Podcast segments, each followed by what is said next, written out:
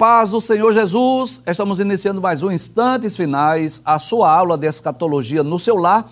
E eu quero mais uma vez agradecer, primeiramente, a Deus pelo privilégio de estarmos juntos mais uma vez para estudar as profecias bíblicas, para estudar os eventos escatológicos.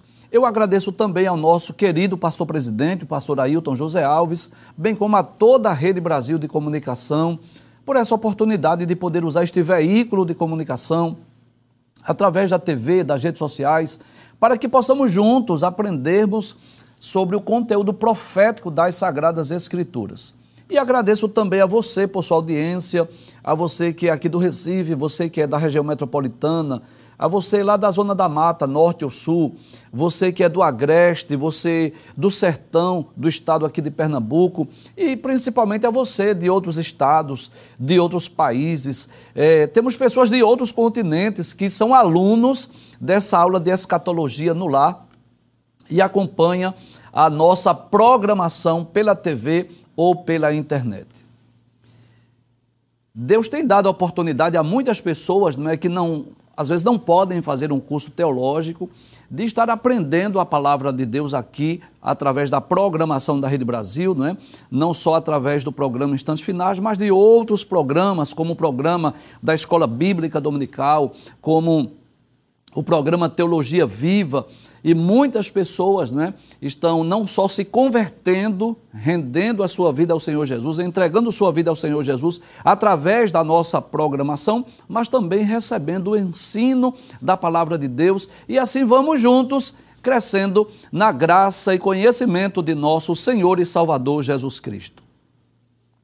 Que Deus te abençoe, que as bênçãos de Deus continuem sendo derramadas sobre a sua vida, sobre a sua família Obrigado por permitir entrarmos na sua casa mais uma vez. Seja muito bem-vindo aos instantes finais. Eu quero agradecer também a você que tem enviado a sua mensagem para nós através das redes sociais, pelo Facebook, pelo Instagram, pelo WhatsApp. Nós temos recebido diariamente dezenas de mensagens e de perguntas também, não é?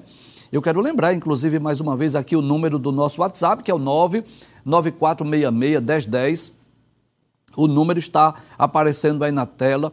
E você fica à vontade para você enviar a sua mensagem, sua crítica, sua opinião, sua sugestão ou mesmo a sua dúvida, não é? Eu agradeço pelas orações, agradeço pelas mensagens que são enviadas diariamente. Não é? Não só a minha pessoa, mas toda a equipe da Rede Brasil, principalmente a equipe que coopera conosco aqui no programa Instantes Finais. Nós nos sentimos felizes de poder receber a sua mensagem. E como nós dizemos sempre aqui no programa, não é? Que a honra e a glória é para o Senhor Jesus, porque dele, por ele e para ele são todas as coisas. Glória, pois, eternamente a ele. Amém. Mas a alegria também é nossa. Como é do seu conhecimento, nessa nova temporada dos instantes finais, nós estamos estudando sobre a infalibilidade das profecias bíblicas. Este tema maravilhoso, esse tema extraordinário. Traz a tela, por favor. Eu posso dizer que nós podemos comprovar essa veracidade, essa infalibilidade das profecias bíblicas de Gênesis a Apocalipse. Estudando as profecias bíblicas e o seu cumprimento, nós vamos chegar a essa conclusão, não é? De que as profecias bíblicas elas não falham. No tempo oportuno, elas têm o seu cumprimento. Já há alguns meses que estamos estudando esse tema, iniciamos lá no livro de Gênesis, inclusive esses programas já estão disponíveis lá no YouTube, e estudamos o Pentateuco, estudamos os livros históricos, estudamos os livros proféticos, estamos já no finalzinho do Antigo Testamento, estudando as profecias, as profecias do livro do profeta Zacarias, né? Nos programas anteriores nós demos início ao estudo das profecias do livro de Zacarias, que é o penúltimo livro do Antigo Testamento. E nós vimos, traz a tela, por favor. Nós vimos nos programas anteriores né, que o profeta Zacarias ele foi levantado por Deus para profetizar por volta do ano 520 a.C., é, depois do retorno dos filhos de Israel lá do cativeiro babilônico, né? E Zacarias, juntamente com Ageu, foram levantados por Deus para profetizar, é, principalmente motivando o povo judeu a concluírem a reconstrução do templo em Jerusalém. Nós já estudamos ao menos dois temas ou duas profecias de Zacarias. Inclusive, nós dissemos aqui também que Zacarias é, é um profeta escatológico. Juntamente com Daniel, né, que é um livro muito escatológico lá do Antigo Testamento, inclusive Daniel é conhecido como Apocalipse do Antigo Testamento, nós vamos perceber também que o profeta Zacarias, ele falou muito sobre os eventos futuros que ainda hão de se cumprir. Dentre eles, a batalha do Armagedon, é, a grande tribulação, a vinda de Jesus em glória. O profeta Zacarias traz com muitos detalhes essas profecias. E nós não estamos estudando esse livro versículo por versículo, porque o objetivo dessa temporada é extrairmos algumas profecias, principalmente aquelas que já se cumpriram, para provarmos a veracidade, a infalibilidade das profecias bíblicas. Então, desde a semana passada que estamos estudando algumas profecias de Zacarias e essa semana vamos dar continuidade. Vamos relembrar as duas profecias que nós já estudamos? Abre a tela, por gentileza. Nós já estudamos aqueles seis primeiros versículos que é uma exortação ao arrependimento. Zacarias capítulo 1, versículos 1 a 6, já estudamos. Inclusive vimos o cumprimento aí no livro de Esdras, que após a mensagem de Zacarias, o povo se arrependeu, o povo celebrou as festas judaicas. Nós vimos, traz a tela, por favor. Nós dissemos algo aqui que Ageu e Zacarias foram dois profetas muito bem sucedidos não só pelo fato de terem coragem, a ousadia de profetizar. Profetizar naqueles dias era muito difícil, era um período de reconstrução, de muita dificuldade, de muitos desafios, de muitas oposições, mas Ageu e Zacarias foram muito bem sucedidos na mensagem, não só pela coragem de profetizar, de falar em nome de Deus, de motivar o povo, mas também porque nós vamos ver o, o resultado da profecia de Ageu e Zacarias. O povo ouviu, o povo deu crédito, o povo pôs em prática aquela mensagem, o povo con, concluiu a construção do templo em Jerusalém. Passa a tela, por gentileza. A outra profecia que nós estudamos foi exatamente sobre o templo de Jerusalém, que seria reconstruído, que também foi um dos temas principais que nós estudamos no livro do profeta Ageu, o povo de Jerusalém, ouvindo, né, sendo motivados por Deus através do profeta Ageu e Zacarias, retomaram a reconstrução do templo né, e construíram o templo é, por volta do ano 516 a.C. Hoje nós vamos estudar outra profecia de Zacarias, onde Deus revela que o povo judeu seria espalhado pela terra mais uma vez. Que coisa interessante, né? O povo havia voltado do cativeiro, havia retornado de Babilônia depois de 70 anos de cativeiro, e Deus vai anunciar mais uma vez, através do profeta Zacarias, que o povo seria disperso mais uma vez. Que coisa interessante. Abre a tela, por gentileza, que é o tema de hoje: o povo de Judá seria espalhado pela terra mais uma vez. Mas antes de eu falar sobre esse tema, Deixa eu esclarecer algo aqui que eu considero muito importante, né? Antes de nós estudarmos essa profecia, nós gostaríamos de lembrar que o desejo de Deus era que o povo de Israel tomasse posse da terra de Canaã como uma possessão eterna. Deus desejava que os hebreus conquistassem a terra de Canaã, expulsassem os moradores, porque Deus estava punindo aqueles povos, você sabe disso. Deus não é injusto, aqueles povos, os cananeus, amorreus, jebuseus, né? Aqueles povos daquelas terras haviam transgredido a lei de Deus, haviam desobedecido a Deus e chegou o tempo do juízo. E Deus desejava que Josué conquistasse aquela terra e pudesse tomar posse daquela terra perpetuamente. Não era desejo de Deus que o seu povo fosse levado para o cativeiro. Mas por causa das muitas transgressões do povo de Israel, por três vezes, eles foram dispersos, eles foram espalhados pelo mundo. Se você é um telespectador assíduo do nosso programa, você é capaz de até lembrar disso, tá bem? Então, por exemplo, em 722 foi a vez do reino do norte, as dez tribos que foram levadas pela Síria, que foram dispersas pelo mundo através da Síria por volta de 722. Inclusive, nós já falamos várias vezes sobre esse assunto.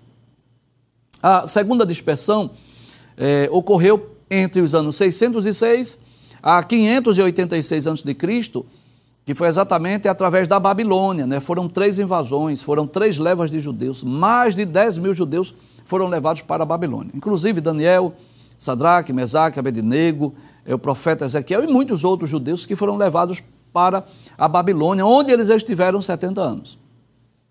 Depois de 70 anos, eles voltaram. Por volta de 536, voltaram e mais uma vez estiveram na sua terra. Mas que coisa interessante. Eles estiveram lá por mais ou menos 600 anos. Porque no ano 70 da era cristã, eles foram dispersos mais uma vez. Então nós vamos perceber que várias ocasiões o povo judeu saiu da sua terra, voltou para a sua terra, saiu mais uma vez, voltou mais uma vez, enfim.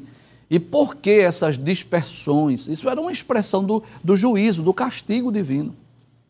Deus havia dito lá na lei de Moisés, lá em Deuteronômio capítulo 28, que se eles ao conquistarem a terra, se eles aprendessem as práticas pecaminosas, se eles adorassem a outros ídolos, a outros deuses, Deus disse: Eu vou espalhar vocês pelo mundo.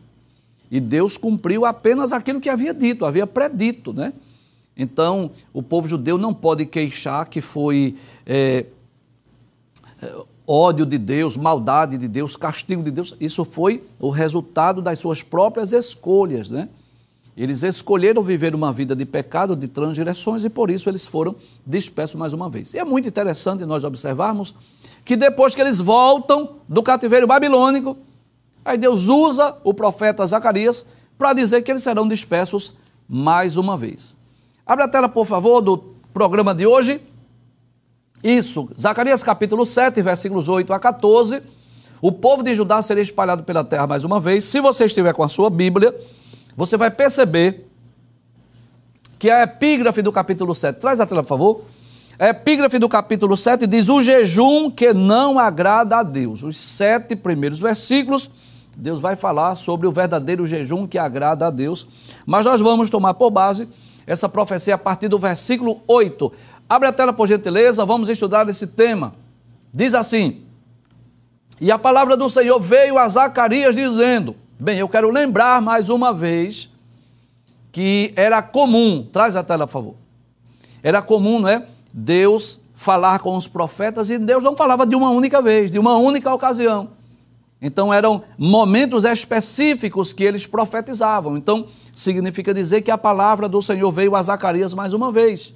Diversas vezes Deus aparece a Zacarias para trazer essas visões, inclusive você sabe disso, o livro de Zacarias é um livro que tem oito visões, dos capítulos 1 até o capítulo de número 6. Muitas vezes Deus vai falar com Josué, é, com desculpe, com Zacarias através de visões. E aqui no capítulo de número 7, o profeta Zacarias ouviu a voz de Deus. É Deus falando. E Zacarias deixa isso bem claro, que não são palavras suas, é a palavra de Deus. E o que é que Deus vai falar ao povo judeu através de Zacarias? Abre a tela, por favor. Assim falou o Senhor dos exércitos, dizendo: Executai juízo verdadeiro, mostrai piedade e misericórdia a cada um a seu irmão. Olha que coisa interessante. O povo judeu, traz a tela. O povo judeu foi para o cativeiro e eles foram curados da idolatria, mas precisavam melhorar em outros aspectos. Nós já dissemos aqui em outros programas que uma das razões pelas quais eles foram para a Babilônia, né? Não foi a única razão, mas uma das, das principais, é exatamente pela idolatria, porque eles adoraram outros ídolos, outros deuses. Lembra disso? Os Baals, os Baalins, os Astarote, os deuses dos cananeus. Porque os judeus cometeram duas grandes falhas. Primeiro, não expulsaram todos os moradores. Segundo, fizeram pacto, aliança com eles. E aí, nessa aliança, nesse pacto que eles fizeram, eles acabaram adorando aqueles ídolos. Deus havia dito que eles destruíssem os ídolos, eles não destruíram. Então vão para o cativeiro. E no cativeiro eles são curados da idolatria. Nunca mais Israel foi idólatra. Nunca mais a nação adorou outros deuses, outros ídolos. Mas eles precisavam melhorar na sua vida, não é? no seu relacionamento com o próximo. Eles ainda estavam praticando injustiças sociais. Estava faltando a misericórdia, a bondade, o amor de uns para com os outros. E Deus se utiliza de Zacarias para chamar a atenção nesse aspecto, porque Deus, como um pai que ama, ele também corrige, ele instrui, ele ensina, ele orienta, ele diz onde nós precisamos melhorar, graças a Deus por isso. Porque Deus, ele elogia as virtudes do seu povo, mas também quando precisa, ele repreende, ele exorta, ele mostra onde está o erro, o pecado, ele diz onde nós precisamos melhorar. E nós damos graças a Deus por isso. Quando somos exortados, quando somos repreendidos, que coisa interessante, tem pessoas que só querem receber as bênçãos de Deus, as promessas de Deus, mas nós devemos estar prontos para receber as bênçãos, as promessas, mas receber também as exortações, os mandamentos, né? as advertências, as correções, porque Deus ama o seu povo. Então o povo voltou e era um momento de festa, de alegria. O povo estava não é, voltando para a sua pátria. Passaram 70 anos lá no cativeiro. Mas o que é que Deus observa? Precisa melhorar aqui. Em que área? Em que aspecto? No aspecto do, da, da misericórdia, no aspecto da bondade para com o próximo, no aspecto da, da justiça social. Veja o que Deus exige nesse versículo 9. Abre a tela. Volta, por favor. Versículo 9. Aí Deus diz assim: executai juízo verdadeiro. Sabe o que Deus estava dizendo? Sejam justos nos seus tribunais. Traz a tela, por favor. Deus estava dizendo que o povo judeu deveria exercer justiça nos seus tribunais. E esse é um dos principais é, mandamentos na, na palavra de Deus. Nós vamos perceber isso, né? Desde os tempos da lei, Deus ensinando o povo a praticar justiça, fazer o que é justo, o que é correto, o que é honesto. Lá no livro de Levítico, capítulo 19, versículo 15, Deus havia dito ao povo de Israel não fareis injustiça no juízo.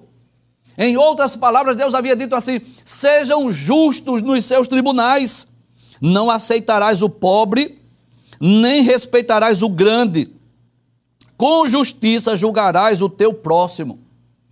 Então, o que Deus está dizendo aqui em é, é, Levítico 19, 15, é que eles não deveriam fazer acepção de pessoas, porque é pobre ou porque é rico mas que deveriam agir com justiça.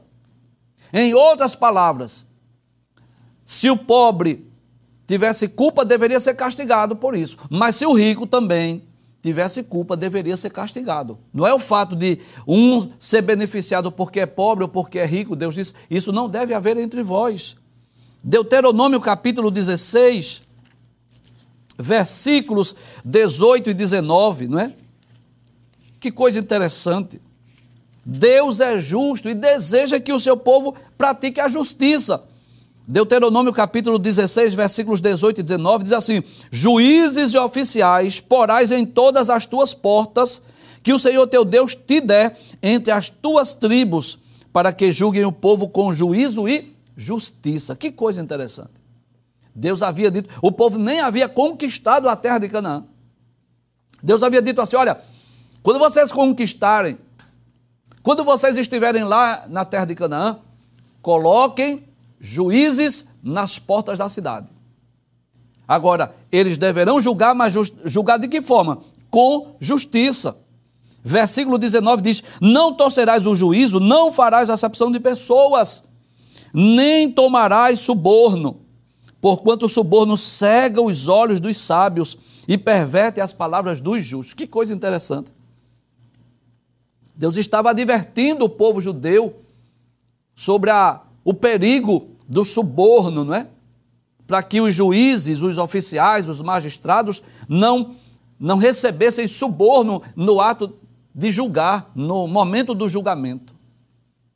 E séculos depois, né, nós vamos perceber que Deus se utiliza do profeta Zacarias para dizer ao povo de, de Judá, de Jerusalém, que retornaram do cativeiro, que eles deveriam praticar a justiça. Volta mais uma vez o texto, versículo 9 ainda. Executai juízo verdadeiro, ou seja, pratiquem a justiça. Mas não só isso. Mostrai piedade e misericórdia cada um com o seu irmão.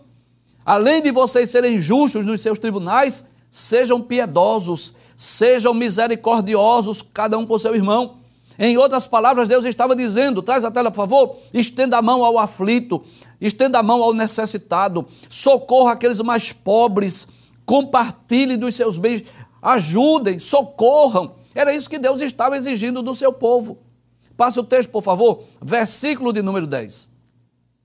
Aí Deus diz assim: olha, e não oprimais a viúva, nem o órfão, nem o estrangeiro, nem o pobre, nem tente o mal cada um contra o seu irmão no seu coração. Que coisa interessante. Nós vamos perceber aí o cuidado de Deus com pessoas desfavorecidas ou menos favorecidas. Deus estava dizendo: não oprima a viúva. Por quê? Porque naquele tempo, naquela época, as viúvas não recebiam o INSS, a aposentadoria, não recebiam é, a sua pensão. E o que acontecia?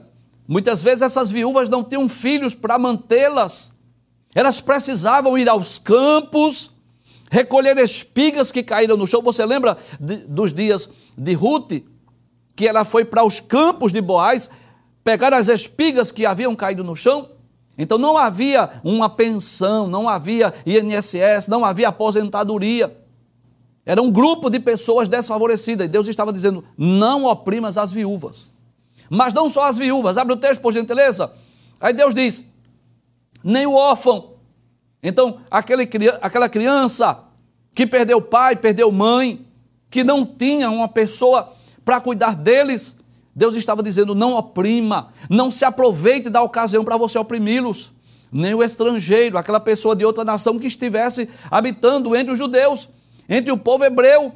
Aí Deus estava dizendo: nem o pobre. Veja, quatro grupos de pessoas desfavorecidas: viúva, órfão, estrangeiro, pobre. E além disso, Deus diz assim: nem tente o mal cada um contra o seu irmão no seu coração. Que coisa interessante. Traz a tela, por favor. Tudo isso aí o povo de Israel já conhecia, já estava lá na lei.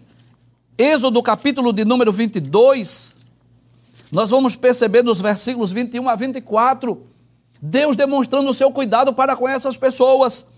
Diz assim, Êxodo capítulo 22, versículos 21 a 24: O estrangeiro não afligirás, nem o oprimirás, pois estrangeiros foste na terra do Egito a nenhuma viúva nem órfão afligireis. Se de alguma maneira os afligirdes e eles clamarem a mim, eu certamente ouvirei o seu clamor. Veja que coisa interessante. Deus demonstrando aqui o seu cuidado para com esses, gru esses grupos de pessoas menos favorecidas. Versículo 24: E a minha ira se acenderá e vos matarei a espada. Deus estava dizendo assim: se vocês oprimirem o órfão, a viúva, o estrangeiro, se eles clamarem a mim, eu vou afligir vocês, eu vou matar vocês à espada, e vossas mulheres ficarão viúvas e vossos filhos órfãos, para vocês saberem o quanto é ruim ser oprimido.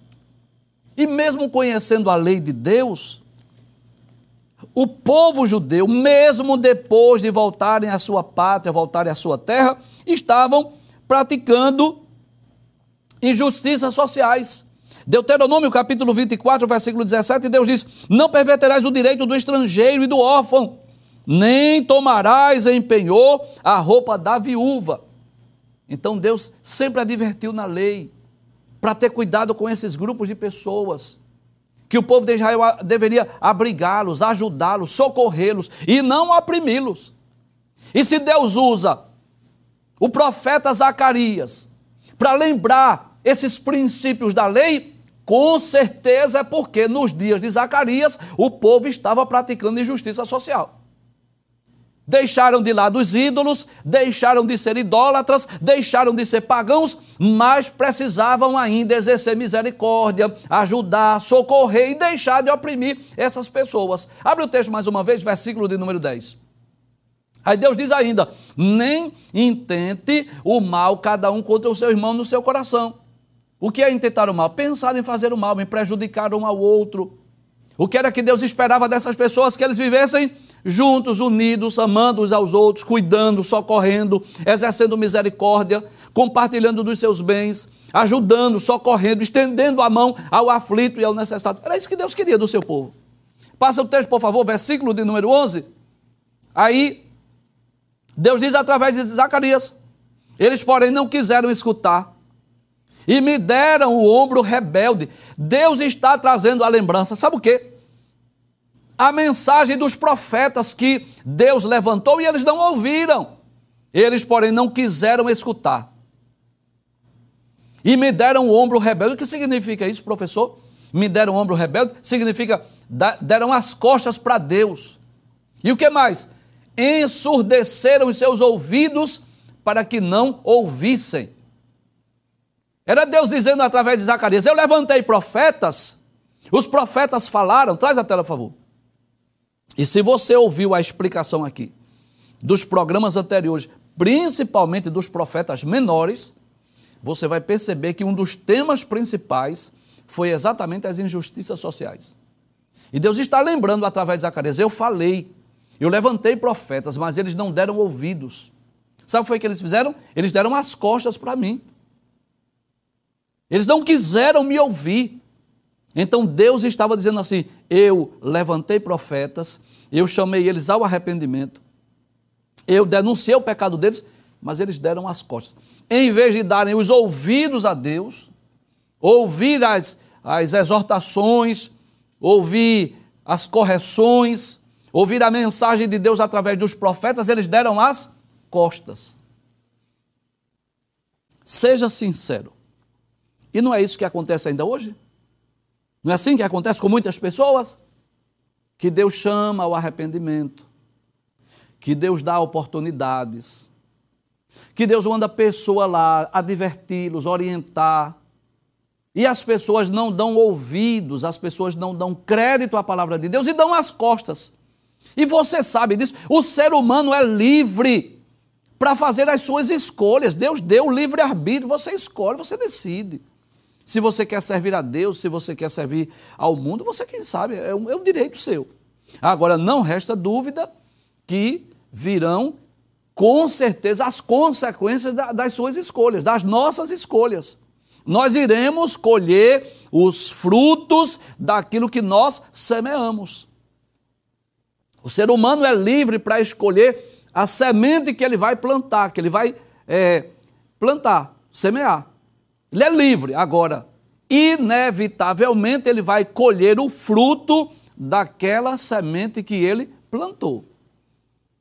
E nós vamos perceber que a história de Israel, que é uma história cheia de altos e baixos, já percebeu isso?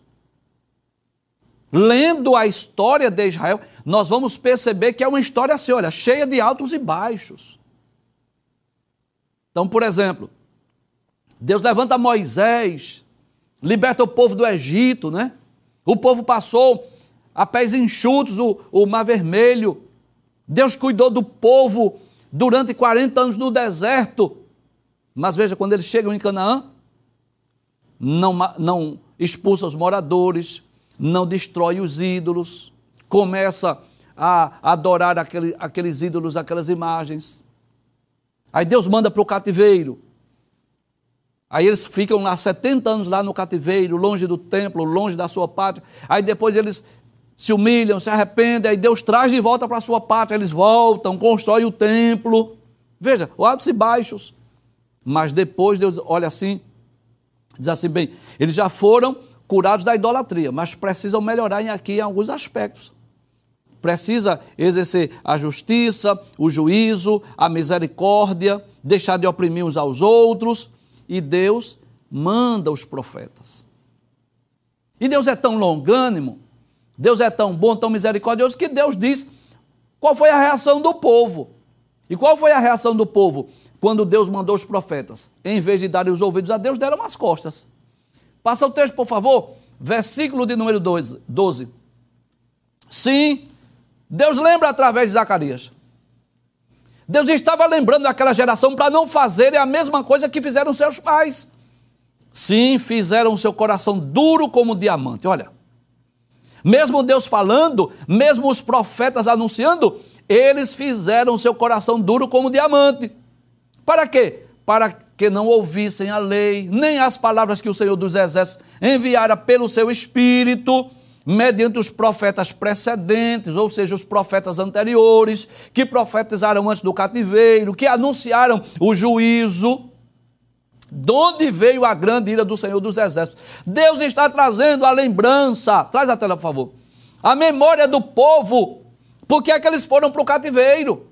Por que é que eles passaram 70 anos em Babilônia? Olha Deus relembrando que Deus levantou os profetas, o povo deu as costas a Deus, o povo é, não ouviu a mensagem de Deus através dos profetas e por isso veio a ira do Senhor dos Exércitos, veio o castigo, veio o juízo. Deus, como um pai amoroso, o que é que Deus queria trazer o povo de Israel para perto de si? Mas eles se dispersavam. Quanto mais Deus estendia os braços para trazê-los para junto de si, mais eles queriam se distanciar de Deus. E por isso sofreram no passado, ainda sofrem hoje e ainda irão sofrer no futuro, pelo fato de não darem ouvidos, de não darem crédito, pelo fato de não obedecerem à palavra de Deus na sua integridade, não é? na sua íntegra. Traz a, a tela mais uma vez, vamos relembrar esse texto. Deus diz através de Zacarias, sim, fizeram seu coração duro como diamante. Não é Deus quem fez o coração deles duro, não, foram eles mesmos. Coração duro como diamante, para não ouvir a lei de Deus, nem as palavras do Senhor, que enviou pelo seu Espírito, mediante profetas precedentes, ou seja, anteriores, de onde veio a grande ira do Senhor dos exércitos. Deus está lembrando. Olha aí o porquê do castigo, olha aí o porquê do cativeiro, olha aí o porquê das dispersões. Passa o texto, por favor, versículo de número 13.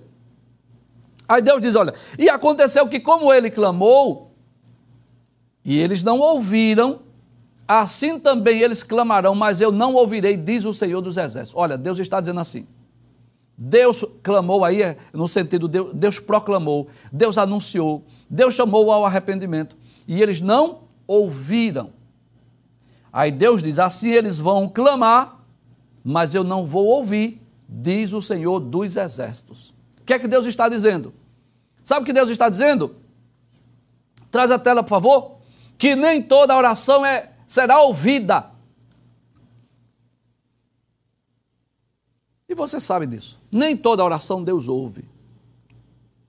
Um dos requisitos, não é? Para que Deus ouça a oração do seu povo, é o povo buscar a Deus com humilhação, né? com humildade. É o povo abandonar o seu pecado. Lembra de 2 Crônicas 7,14? Você lembra disso, né? Se o meu povo, que se chama pelo meu nome, se humilhar e orar e buscar a minha face e se converter dos seus maus caminhos, aí Deus então eu ouvirei dos céus. E quando é que Deus vai ouvir? Quando o povo se humilhar, orar, buscar a face do Senhor, se arrepender dos seus maus caminhos. E Deus estava deixando isso bem claro. Eles vão clamar e eu não vou ouvir. Por exemplo, nas duas dispersões que ocorreram, Reino do Norte e Reino do Sul.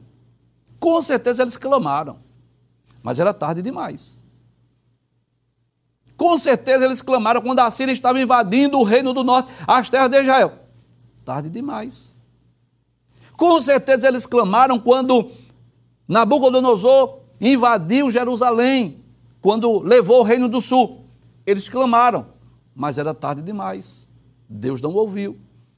É, é como se Deus estivesse dizendo assim através de Zacarias. Eu falei, anunciei, proclamei, levantei profetas, eles não ouviram? Também ocorrerá o mesmo. Eu falei, eles não ouviram, então vai chegar o momento que eles vão clamar e eu também não vou ouvir. E foi isso que ocorreu nos dois cativeiros anteriores. Versículo de número 14, pode passar o texto?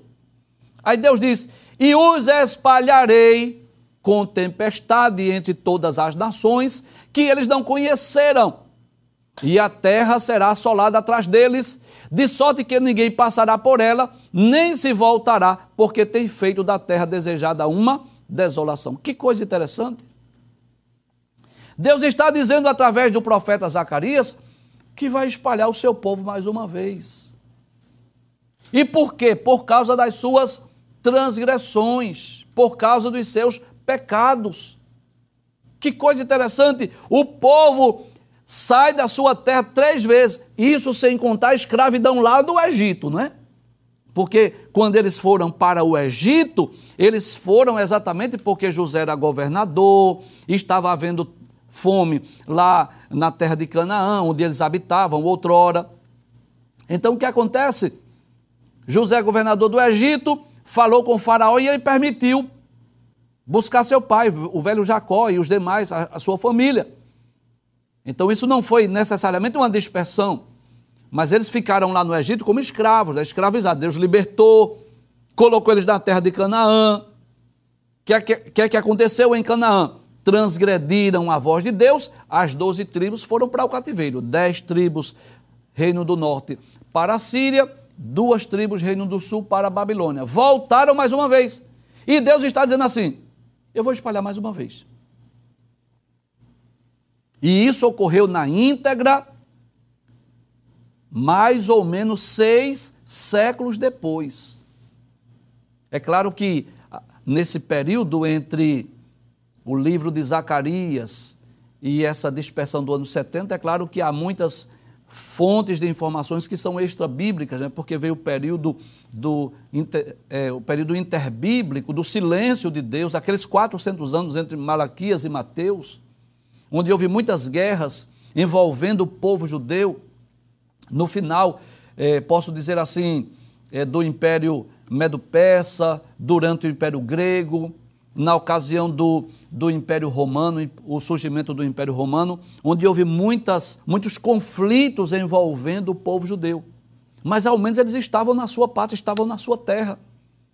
Quando Jesus veio ao mundo, eles estavam habitando da sua terra, não tinha um rei que estava reinando sobre eles. Estavam subjugados, dominados por Roma. Mas o que acontece? Por volta do ano 70 da era cristã, mais uma vez o povo judeu foi levado para outras terras, foi espalhado pelo mundo. Passa a tela, por gentileza, para nós vermos um texto não é, bíblico, mas histórico, para vermos o cumprimento. Então, no ano 70 depois de Cristo, ou seja, mais ou menos 600 anos depois de Zacarias, durante o governo do imperador romano Vespasiano, a cidade de Jerusalém foi tomada pelas forças do general Tito. As muralhas e o templo de Jerusalém foram destruídos. O resto da cidade voltou a ficar em ruínas e os judeus que não foram mortos foram espalhados pelo mundo, onde permaneceram até maio de 1948. Traz a tela, por favor. Eu não sei se você lembra disso, mas no capítulo 24 do evangelho escrito por Mateus, Jesus está lá no templo em Jerusalém. Que templo era esse? Isso, muito bem. O templo reconstruído por Zorobabel, que mais ou menos no ano 20 a.C., ele foi reformado por Herodes, e por isso este templo ele ficou conhecido tanto como o templo de Zorobabel, como o templo de Herodes. E quando Jesus vai iniciar o seu sermão profético, Jesus entra no templo e os discípulos começam a mostrar a estrutura do templo. E Jesus diz assim: Não vedes tudo isso? Eis que não ficará aqui pedra sobre pedra que não seja derribada. Jesus estava se referindo exatamente a essa destruição do ano 70. E isso ocorreu na íntegra quando o general Tito invadiu Jerusalém, milhares de judeus foram mortos e outros espalhados pelo mundo. Literalmente o templo foi incendiado.